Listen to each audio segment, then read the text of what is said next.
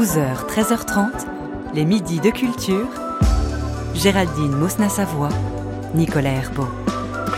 Deux salles, deux ambiances ce midi dans le débat critique cinéma, avec d'un côté le nouveau film de Quentin Dupieux, long métrage en guise d'hommage du réalisateur à Salvador Dali, avec un casting impressionnant, beaucoup d'absurdes et quelques effets de montage. Et de l'autre, un film caméra à l'épaule, Green Border d'Agnieszka Hollande, pour raconter l'enfer des migrants utilisés comme arme, arme hybride par le dictateur biélorusse. Film inspiré de faits réels. Et on en parle avec vous, Muriel Joudet. Bonjour. Bonjour. Vous êtes critique de cinéma au journal Le Monde et on en parle avec vous Antoine Léris, bonjour. Bonjour. Vous êtes journaliste et auteur, rédacteur en chef du trimestriel Respect. Bienvenue à tous les deux dans les Midis de Culture. Il était très attendu. Il est là, nous débutons ce débat critique avec Dali de Quentin Dupieux.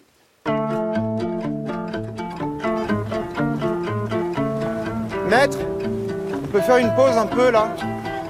Oh, Putain, quel enfer Mais ça va pas la tête T'es fou de le déranger comme ça, tu sais qui c'est? Dali est probablement On est là le seul artiste encore vivant sur cette planète. La caméra, énorme ou gigantesque? Moteur Il y a une chose que je déteste encore plus que les enfants, c'est les dessins de les enfants. Ça, je ne peux pas les supporter. C'est moi, un plus vieux. Un vieux vous Oui, très vieux, très laid. En chaise roulante. Dali donc, avec si A est un hommage au peintre surréaliste Salvatore Dali. 6A, car au long de ces 1 heure et 18 minutes, pas moins de 6 acteurs vont incarner ce personnage haut en couleur, parmi lesquels Gilles Lelouch, Édouard Baird, Jonathan Cohen, Pio Marmaille ou encore Didier Flamand. À ce casting impressionnant, il faut ajouter Romain Duris et Anaïs de Moustier, car en réalité, le personnage principal de cette histoire, s'il y en a une, c'est sûrement elle, cette jeune journaliste française qui souhaite réaliser un documentaire, un portrait de l'artiste. Et même si Dali considérait que sa personnalité était son plus grand chef-d'œuvre, le peintre à moustache prend la fuite. Quand il s'agit de parler de lui et de répondre à des questions. Et c'est tout ce que raconte ce film, une boucle infinie, un film comme un jeu de piste sans but qui file le vertige, prévient le réalisateur qui s'est donc amusé à dérégler le temps, à jouer avec le montage et avec les codes narratifs. Antoine Léris, vous êtes-vous connecté à l'esprit de Dali dans ce film de Quentin Dupieux? Enfin, oui, oui, oui. Enfin, je me suis connecté à, à, Quentin Dupieux et pourtant ça fait un moment que chaque fois que je vais voir un de ses films, ça fait plus de dix ans. Je me souviens d'avoir vu C'était au Festival de Cannes en, en 2010, l'histoire d'un pneu tueur en série. Et à chaque fois que je sors de ces films, et je vais pratiquement tous les voir au cinéma, à chaque fois que je sors de ces films, je me dis, ah, on y est presque, il manque un petit quelque chose pour que ce soit absolument génial. Et c'est justement ce que j'ai trouvé enfin avec ce film-là. Euh, on pense, enfin j'ai pensé, je me suis dit qu'en fait depuis le début il lui manquait un, sujet qui le dépasse. Là il a enfin trouvé euh, avec Dali un sujet euh, immense et surtout euh, Dali la personnalité de Dali puisque l'œuvre elle est évoquée par certaines mises en scène, mais c'est surtout cette personnalité de Dali qui oblige Quentin Dupieux pour une fois à, à, suivre son sujet et pas à bricoler pour essayer de nous amuser le temps de terminer ces 1h17 à peu près de, de film à chaque fois. Là, il est obligé de suivre un sujet qui le dépasse, il le suit jusqu'au bout et il le suit justement avec une, une forme, elle aussi aboutie pour une fois. D'ordinaire, ces films sont très bricolés. Il y a quelques essais par-ci par-là, mais il va pas jusqu'au bout de son sujet. Là, il y va avec cette construction en poupée gigonne. C'est une sorte de mélange, mais alors totalement improbable entre Inception de Christopher de Nolan et euh, Le Chien andalou de Louise Buñuel, c'est qui était d'ailleurs co-scénarisé par euh, Salvatore Dali. Ah, Dali ouais. La boucle est peut-être bouclée, et ça donne un film absolument euh, dingue, très drôle, euh, très étonnant, très beau aussi, très étrange, un film qu'on a en fait envie d'aller revoir juste après être sorti de la salle. Muriel Joudet, avez-vous avez eu envie de revoir ce film une fois que vous êtes sorti de la salle? Non, j'avais pas non plus envie de le voir, mais bon, je voilà, je fais mon métier. Non, en fait, moi j'ai un, un, un, un, comment dire, je j'ai un silence, c'est une sorte de de, de de, de de posture de moins en moins polie à l'égard des films de Dupieux. Je les regarde, euh, voilà. Euh, d'une manière de plus en plus irritée. Je suis vraiment de plus en plus irritée par son cinéma. Alors qu'est-ce euh, qui vous irrite? bah en fait j'ai l'impression et le parallèle euh, avec euh, Christopher Nolan est, est très juste parce que pour moi c'est vraiment Nolan et Dupieux pour moi sont les deux cinéastes qui représentent quelque chose qui pour moi serait une sorte de crise euh, du spectateur et, et du cinéma c'est-à-dire euh, un spectateur euh, que Nolan et Dupieux envisagent comme incapable de suivre une histoire comme euh, alors dans le cas de Dupieux c'est incapable de supporter un film de plus euh, de plus d'une heure vingt euh, et ayant besoin aussi euh, de stimuli permanents en fait vraiment de qu'on lui mette la tête dans une sorte de Rubik's cube euh, narratif. Et, et je suis frappée par le. Moi, je rigole pas du tout. Vraiment, je n'ai pas ri Ah, une, pas- pas seule une seule fois. Pas une seule fois. Il y a Vous une étiez un peu la seule, non? Euh, oui, vu le, le mec à côté de moi où j'étais la seule. en fait, c'est vrai que le public de Dupieux m'énerve encore plus parce que je trouve qu'il se. En fait, il, il rit, il rit d'avoir envie de rire. Vous voyez, c'est. Je trouve que le public est, rigole avant même que le film commence, et, euh, et je, je, je suis frappée à quel point le film n'a absolument aucune émotion, euh, aucun personnage. Un des premiers films de Dupieux s'appelle Non Film, et pour moi, c'est un peu l'image que je me fais du cinéma de Quentin Dupieux, c'est-à-dire quelqu'un qui balance des gros morceaux d'absurde à son public en se disant bon, ils se suffiront de ça. Et à chaque fois, j'ai vraiment l'impression de voir quelqu'un qui me vraiment me jette des morceaux de de de, de blagues euh, à la tête et euh, euh, et je déteste la posture dans laquelle me mettent ces films. Alors, c'est pas un biopic, ça c'est clair. Vous dites qu'il n'y a pas de personnage. Il y a tout de même euh, ce qui inspire ce film euh, chez Quentin Dupieux, c'est la personnalité de cet artiste euh, star, Salvador Dali, qui est donc incarné par six acteurs. Euh, Peut-être justement revenons sur cette première, sur cette première, ce premier concept, cette première idée. Il a une personnalité tellement importante, tellement changeante, tellement de multiples facettes, dit Quentin Dupieux, qu'il fallait au moins six acteurs pour pour pour les incarner. Est-ce que sur cette idée-là, euh, peut-être An- Antoine Euh, ça fonctionne Moi, il y a quelque chose qui m'intéresse beaucoup dans ce que disait Muriel, c'est un film sans émotion. Et, là, je suis pas du tout d'accord. Je suis d'accord pour tout ce qui a précédé dans la filmographie de Quentin Dupieux, qui est quelqu'un qui s'amuse à la manière d'un Michel Gondry, Gondry à bricoler des choses pour essayer de nous surprendre. Voilà, il y a quelque chose un peu d'une fête foraine quand on va voir ces films. Et là, moi, je trouve qu'il y a justement dans ce dispositif le fait de faire jouer Salvatore Dali par six acteurs différents. euh, Il y a quelque chose qui raconte la solitude de ceux qui sortent de la norme sociale et notamment qui acceptent une part de, de surréalisme. Salvatore Dali euh, faisait partie de ce mouvement surréaliste, comme Quentin Dupieux en fait d'une certaine manière euh, partie aujourd'hui. Et je trouve que raconter ce personnage qui ne peut dialoguer qu'avec lui-même, je trouve ça absolument euh, beau, troublant et assez bouleversant et à mon avis assez juste justement sur cette solitude de l'artiste Euh, et puis au-delà de ça ça permet de faire un classement des meilleurs acteurs euh, français en ce moment puisqu'on peut classer ceux qui incarnent le mieux du, du meilleur au Oui, ceux pire qui ont été coupés au montage Voilà, aussi. on, on peut comparer du coup le meilleur Édouard Baird, ensuite je dirais Didier Flamand, Jonathan Cohen, ex aequo derrière Gilles Lelouch et Pio Marmaille, hum, et puis Boris Gillot, alors euh, qui est là en, en plus quoi. Euh, Muriel Jaudet, sur euh, ce choix de six acteurs pour, euh, pour incarner le personnage Mais c'est ça, je trouve que c'est. Alors après, je, vois la promesse en fait, la, la promesse du pieux, c'est-à-dire que c'est une manière comme ça de, sortir son le, cinéma français de ses gonds, euh, de son naturalisme de principe, de aussi sortir le, les acteurs français, leur proposer autre chose. Il y a vraiment ce, dépaysement que propose Quentin Dupieux, et ça, je suis à fond pour cette proposition. Le problème, c'est que moi, en fait, c'est c'est, je sens une paresse extrême dans l'écriture, c'est-à-dire que j'ai et qui est pour moi, euh, en fait, se ressent dans la manière dont il euh, p- sort des films à un rythme très très soutenu. Alors ça veut pas dire qu'on sort des films à un rythme soutenu, qu'on travaille pas, mais moi j'ai vraiment l'impression de quelqu'un qui se dit bon bah voilà un peu d'absurde, euh, un peu de euh, voilà de, de, de boucle temporelle, euh, et puis des acteurs grimaçants, ça me suffira. Je, je je vois pas où est l'intérêt à faire jouer.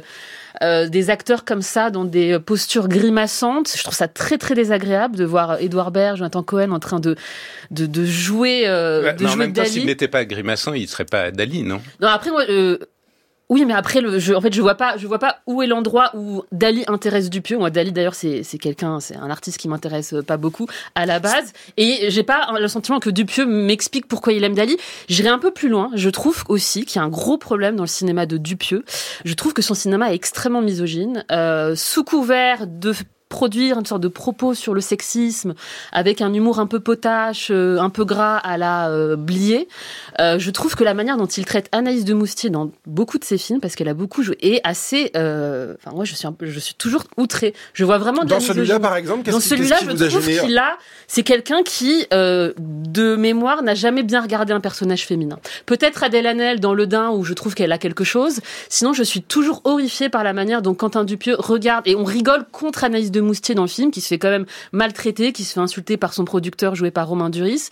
Et ça, c'est voilà un des nombreux défauts que j'ai à mettre. lui-même euh, ridicule. En fait, on a le sentiment que, enfin, moi, je le, j'avoue que je le vois différemment, mais c'est peut-être de l'endroit où je le regarde euh, qui est, qui est différent. Mais au contraire, j'ai l'impression que c'est la la seule qui apparaît censée dans un monde où ils sont tous absurdes et ridicules, où tous les hommes le sont. Justement, le personnage de Romain Duris, Qui est donc le producteur euh, de la journaliste française. qui exactement du demande- documentaire qu'elle est Voilà. est censée faire, enfin de l'interview euh, diffusée au cinéma qu'elle est censée faire de Salvatore Dali. Il est euh, euh, vraiment gênant, la, même la manière dont il mange ses pâtes, il est ridicule, quand, il est quand il absurde. l'insulte, on rigole, on rigole contre elle. Moi, je trouve vraiment, il y a des phrases comme ça. Bon, t'es une petite conne, t'es une petite idiote et tout ça.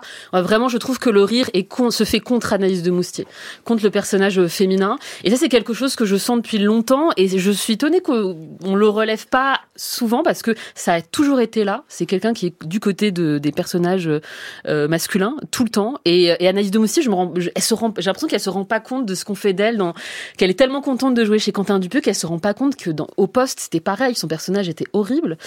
Et, euh, et, et j'a- j'arrive pas à, savoir où est Dupieux parce que il, il est pas dans l'émotion, il est pas dans l'affect, il est que dans la blague pour moi. Et moi c'est voilà, c'est pas l'idée que je me fais du cinéma tout simplement. Euh, ce truc de on attend de rire toutes les cinq minutes euh, et puis ah on est content parce que ça a duré 1h10 et je trouve ça assez pénible. Alors le rire, euh, effectivement, euh, il est présent. Moi, il était présent dans la salle euh, quand, quand j'ai quand j'ai vu. Le, il faut bien dire le rire aussi. et pas le ricanement. Ça- Ça a souvent, ça a souvent été du ricanement avec les films de Dupieux. On a un petit sourire par-ci par-là pour le remercier d'oser quelque chose d'un peu inédit. Là, il y a vraiment du rire. Il y a du rire. À, à- alors, à quel moment, à quel moment, qu'est-ce qui provoque ce rire? Parce qu'on n'a euh, pas encore raconté effectivement ce qu'on y voit, mais euh, notamment, il y, a, il y a beaucoup de trucs de montage, des effets de montage. Euh, euh, Antoine Léris, est-ce que euh, ça, ça fonctionne? Est-ce que ça, ça donne aussi peut-être une autre, forme cinématographique qui peut intéresser? Parce qu'on a quand même l'impression que là, dans ce film d'Alice, c'est surtout la forme qui, qui importe euh, pour Quentin Dupieux. Alors, euh, ce qu'il y a, c'est que Quentin Dupieux essaie de faire du Dali dans sa mise en scène. Et euh, moi, c'est là où je trouve ça intéressant, puisqu'on a vu d'autres biopics récemment sur d'autres artistes qui étaient beaucoup plus premier degré dans leur manière d'aborder euh, l'artiste dont il parle. Là, Quentin Dupieux, quand il fait marcher Edouard Baird dans un couloir infini, quelque part, il nous met en scène les montres molles et la dilatation du temps que euh, Dali essa- essayait de, peindre dans, ses toiles. Et donc, en, ça, je trouve ça intéressant. Ensuite, oui, effectivement, il use d'artifice pour nous faire rire, et c'est toujours en fait le moment de surprise, le moment où il va nous cueillir, le moment où il va nous dire tout ce que vous venez de voir. En fait, ça n'est pas ça, qui va nous faire dérouler le rêve, et puis hop, qui va nous faire repartir en nous disant ah non, vous étiez dans une boucle temporelle qui repart de zéro, et à chaque fois et à chaque fois. Effectivement, il y a un côté répétitif mais qui amène chez le spectateur une forme d'abandon quelque part à ce surréalisme que moi je trouve très intéressant et que je trouve très intéressant aussi dans l'économie de moyens de Dupieux, qui aussi dit quelque chose au cinéma français, euh, qui sait faire des très beaux biopics très très chers sur des peintres très connus et, et qui là démontre en fait qu'il sait aussi faire un cinéma avec une économie de moyens et qui est assez intéressant justement dans, dans, dans ce qu'elle propose et dans ce qu'elle renvoie au cinéma plus classique. Muriel Jaudet sur cette idée de rêve, réalité, euh, boucle temporelle, récit euh, enfermé qui enferme. Euh, vous en avez pensé quoi? Bah en fait, on avait déjà vu ça dans réalité. Enfin, en fait, je, je trouve que c'est devenu des trucs, c'est devenu des gadgets, c'est devenu. Dupieux a vu que ça a marché une fois, donc il nous le resserre. et le public rigole tellement. Moi, je trouve ça vraiment triste en fait de, de rigoler parce que voilà, il nous a fait cette boucle temporelle, puis il l'a refait, puis il l'a puis l'a refait. Pour moi, c'est le degré zéro de d'un rapport entre cinéaste et, spectateur. Alors, il faut aussi un image, un hommage à, à, Buñuel, au surréalisme du Buñuel. voilà, en fait, le, le, le, point culminant de ce que peut ressentir un spectateur devant un film de Dupieux se trouve à ce moment-là. Pour moi, c'est problématique au sens où j'ai l'impression que euh, il n'a plus que ça euh, à nous à, à, nous servir et que là, ça commence à user parce que euh, c'est devenu des trucs, c'est devenu des gadgets, c'est devenu des choses qu'on a vues et revues. Et, euh, et, je suis vraiment étonnée. Alors peut-être que j'ai, je sais pas, j'ai plus d'émotion en moi et tout. Je suis vraiment étonnée de voir que ça, ça marche encore que ça marche encore parce que moi je, je suis consternée à chaque fois qu'il fait ça quoi. Vous parliez du euh, budget, on va terminer euh, là-dessus. Il y a quand même un gros casting, euh, mais c'est vrai qu'à chaque fois, euh, Quentin Dupieux explique effectivement essayer de faire un film modestement et sur la démarche peut-être et aussi du côté du côté financier. Est-ce que ça fonctionne? Est-ce que ce gros casting, ce casting impressionnant, apporte vraiment quelque chose? Qu'est-ce que comment vous l'avez vu, Antoine Léris Alors certains acteurs, oui, apportent vraiment quelque chose. D'autres moins. C'est ce qu'on disait tout à l'heure. Hein. On peut faire le, le, classement de ceux qui incarnent bien, mieux, très bien, moyen euh, Dali. Voilà, il y a des présences qui sont hyper intéressantes. Moi, je trouve euh, celle d'Edouard Baird euh, géniale parce que c'est pareil. Edouard Baird, c'est un comédien qui a pas toujours eu des rôles à la hauteur de son talent. Et là, je trouve qu'il a au moins une manière d'exprimer cette, folie qui est extraordinaire. Voilà, d'autres ça fonctionne moins. Mais moi, je salue ce côté bricolage de Dupieux. Et c'est drôle parce que je lui ai longtemps reproché justement cette répétition de petites astuces mises bout à bout, de petits films. Et je trouve que là, justement, ce film est très différent. Et c'est là où, avec Muriel, on a quelque chose qui est en contradiction totale. C'est que là, moi, je me dis, enfin, il a trouvé un endroit. Je sais pas s'il continuera, je sais pas si le prochain va pas m'ennuyer un peu comme les précédents, mais celui-là, il y a quelque chose de particulier qui s'en dégage. Alors voilà, ça commence en enfer. En enfer. C'est inadmissible. Pablo Voilà Monsieur Dali, s'il vous plaît je ne vous entends pas. Là, en ce moment même, il y a une pluie de chiens morts. Oh. Là, c'est en vie. Je voulais pas vous décourager. Vous avez l'air tout excité par le projet, mais entre nous, une boulangère qui veut faire un documentaire sur un peintre. Hmm.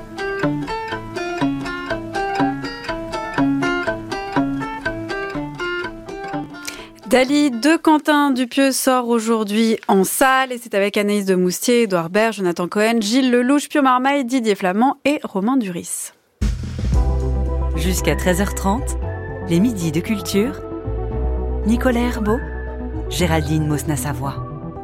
Et nous parlons à présent de Green Border de la réalisatrice polonaise Agnieszka Holland, prix spécial du jury à la Mostra de Venise 2023. zaakceptować zasady. Dajemy żywność, wodę, leki, ubrania, powerbanki, telefony. Widziałeś jakieś zwierzęta w lesie? Gazal u dobi, u zarafy. I nie wchodzimy do strefy stanu wyjątkowego. Nie możemy im dać pretekstu, bo oni uderzą w całą organizację.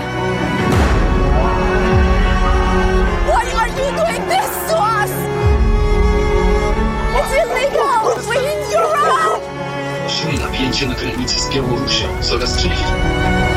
Nigdy nikogo nie zostawię samego w lesie.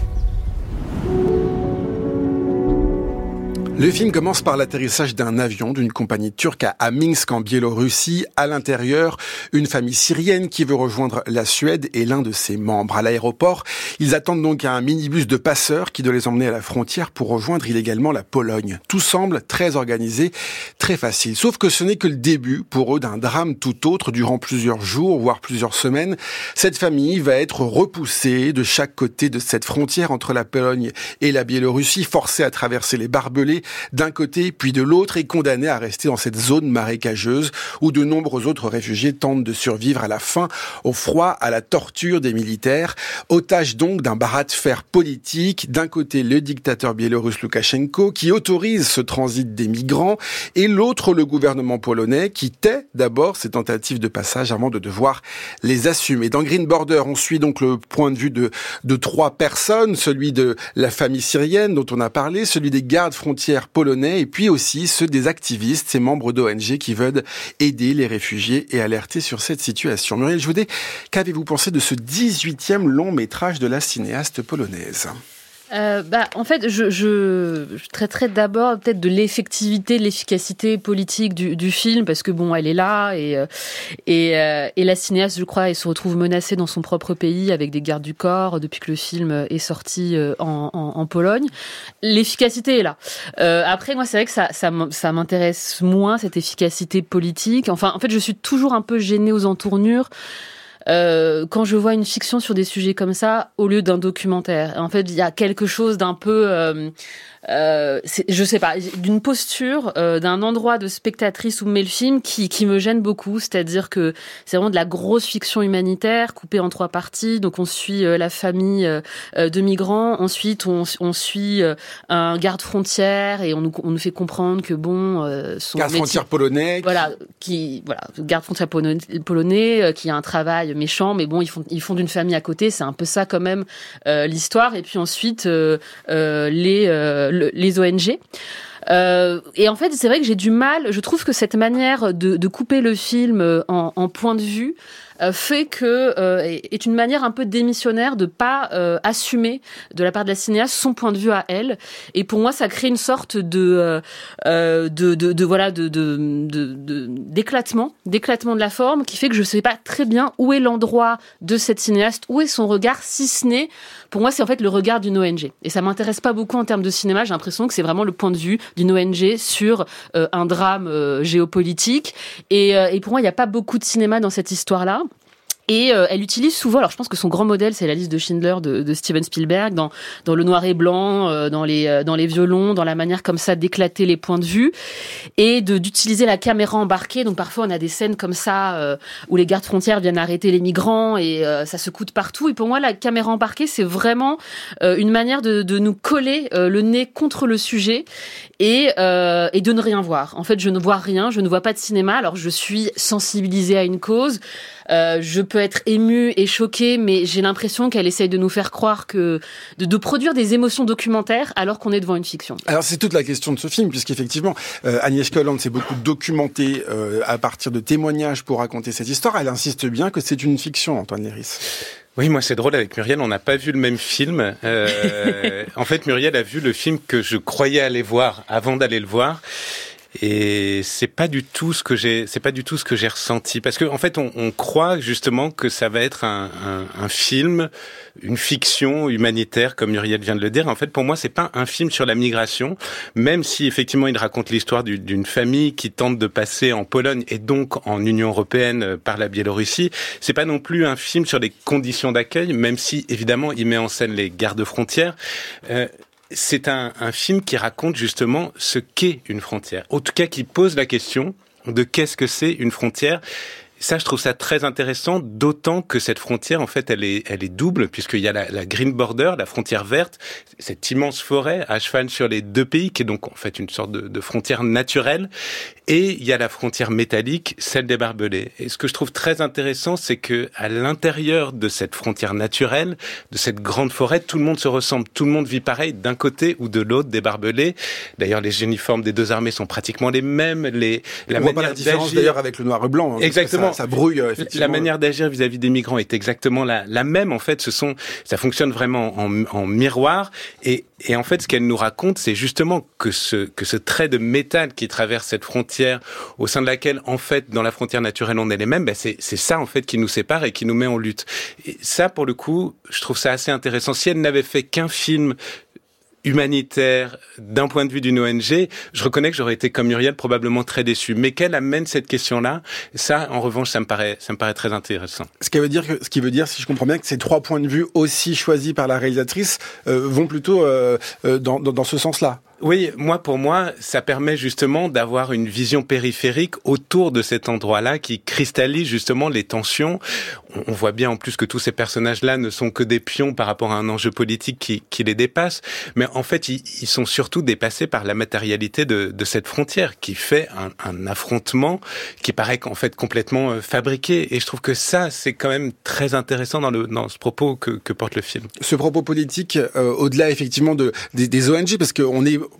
pas totalement tout le temps aux côtés des, des, ONG, Muriel Judet. Non, mais on peut ne pas être du côté des ONG, mais je veux dire, le point de vue, euh, ce que dit Antoine est, est, juste sur le film, c'est-à-dire le côté, ah bah une frontière, ce n'est qu'une frontière, qu'est-ce que c'est?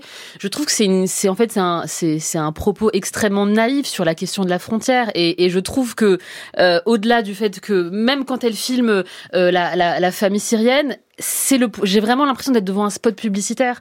Et en fait je, je très sincèrement moi je, je veux je suis toujours il y a, y a un truc un peu pornographique à me essayer de produire sur moi euh, vraiment des effets documentaires alors que c'est une fiction. Et vraiment j'aurais préféré et je me dis ça devant beaucoup de fictions euh, engagés qui se retrouvent souvent avec des prix dans des festivals parce que voilà il y a des gros sujets euh, des gros sujets qui tâchent qui euh, qui sont toujours récompensés. Euh, moi ça m'intéresse de de voir euh, de en fait de voir des, des, de voir du documentaire en fait. Là je trouve qu'il y a un filtre il y a un écran entre moi et mes émotions. Je trouve qu'il y a des ressorts narratifs dramatiques qui me gênent beaucoup parce que justement ils sont de l'ordre de l'écriture du scénario. Et pour moi cette effectivité que demande la cinéaste qui veut sensibiliser à une cause, hein, parce qu'à la fin, il nous explique bien que euh, voilà, on accueille les Ukrainiens, mais euh, qu'on n'accueille pas euh, d'autres peuples qui migrent elle nous sensibilise vraiment comme veulent le faire certains documentaristes qui font ce travail sur le terrain. Mais pour moi, je vois des personnages, je vois du scénario, je vois des gros violons, je vois du montage. enfin, il y a du montage dans le documentaire, mais voilà, je vois des artifices et, et je parle de pornographie parce que pour moi, la liste de Schindler, c'était un peu ça. J'étais très gênée par, je suis très gênée quand une fiction euh, vraiment se prend pour la réalité. Et c'est ça qui me, qui me gêne un peu, parce que pour moi, en dehors d'une sensibilisation à un gros sujet, je vois pas exactement euh, ce qu'elle veut faire. Après, de fait, le film a l'air de fonctionner dans son propre pays. C'est tant mieux. Après, moi, ça m'intéresse pas trop en termes de cinéma, euh, d'être sensibilisé à des sujets. Il y a, y a autre chose pour ça. Il y a la presse, il y a le documentaire, il y a. Voilà. Meilleur, meilleur démarrage pour un film polonais en, en novembre dernier avec 800 000 entrées dans son propre, dans son propre pays, Antoine Léris. Ce qui est drôle, c'est que je suis d'accord, en fait, avec euh, tout ce que Muriel dit sur le, la naïveté, sur les ressorts sur. Euh, mais je crois que je suis allé essayer de regarder euh, ce que le film ne montrait pas directement. Et il y a notamment une dimension qui m'a intéressé dans le fait d'avoir différents points de vue, c'est les ellipses que ça permet. Et le moment où le, cerveau, l'imaginaire du spectateur peut essayer de reconstruire quelque chose quand on passe à un autre personnage et continuer comme ça de suivre en parallèle toutes ces histoires. Ça, ça m'a intéressé. Mais ce que dit Muriel est tout à fait juste. Le film s'appelle Green Border de la réalisatrice polonaise Agnieszka Holland, prix spécial du jury, à la, pardon, la Mostra de Venise l'an dernier. On vous met toutes les références sur le site de France Culture à la page de l'émission. Merci à tous les deux. Muriel Joudet, lit dans Le Monde. Antoine Léris, vous êtes rédacteur en chef du trimestriel Respect. Ce débat critique et tous les autres sont en réécoute sur le site de France Culture et sur l'appli Radio France.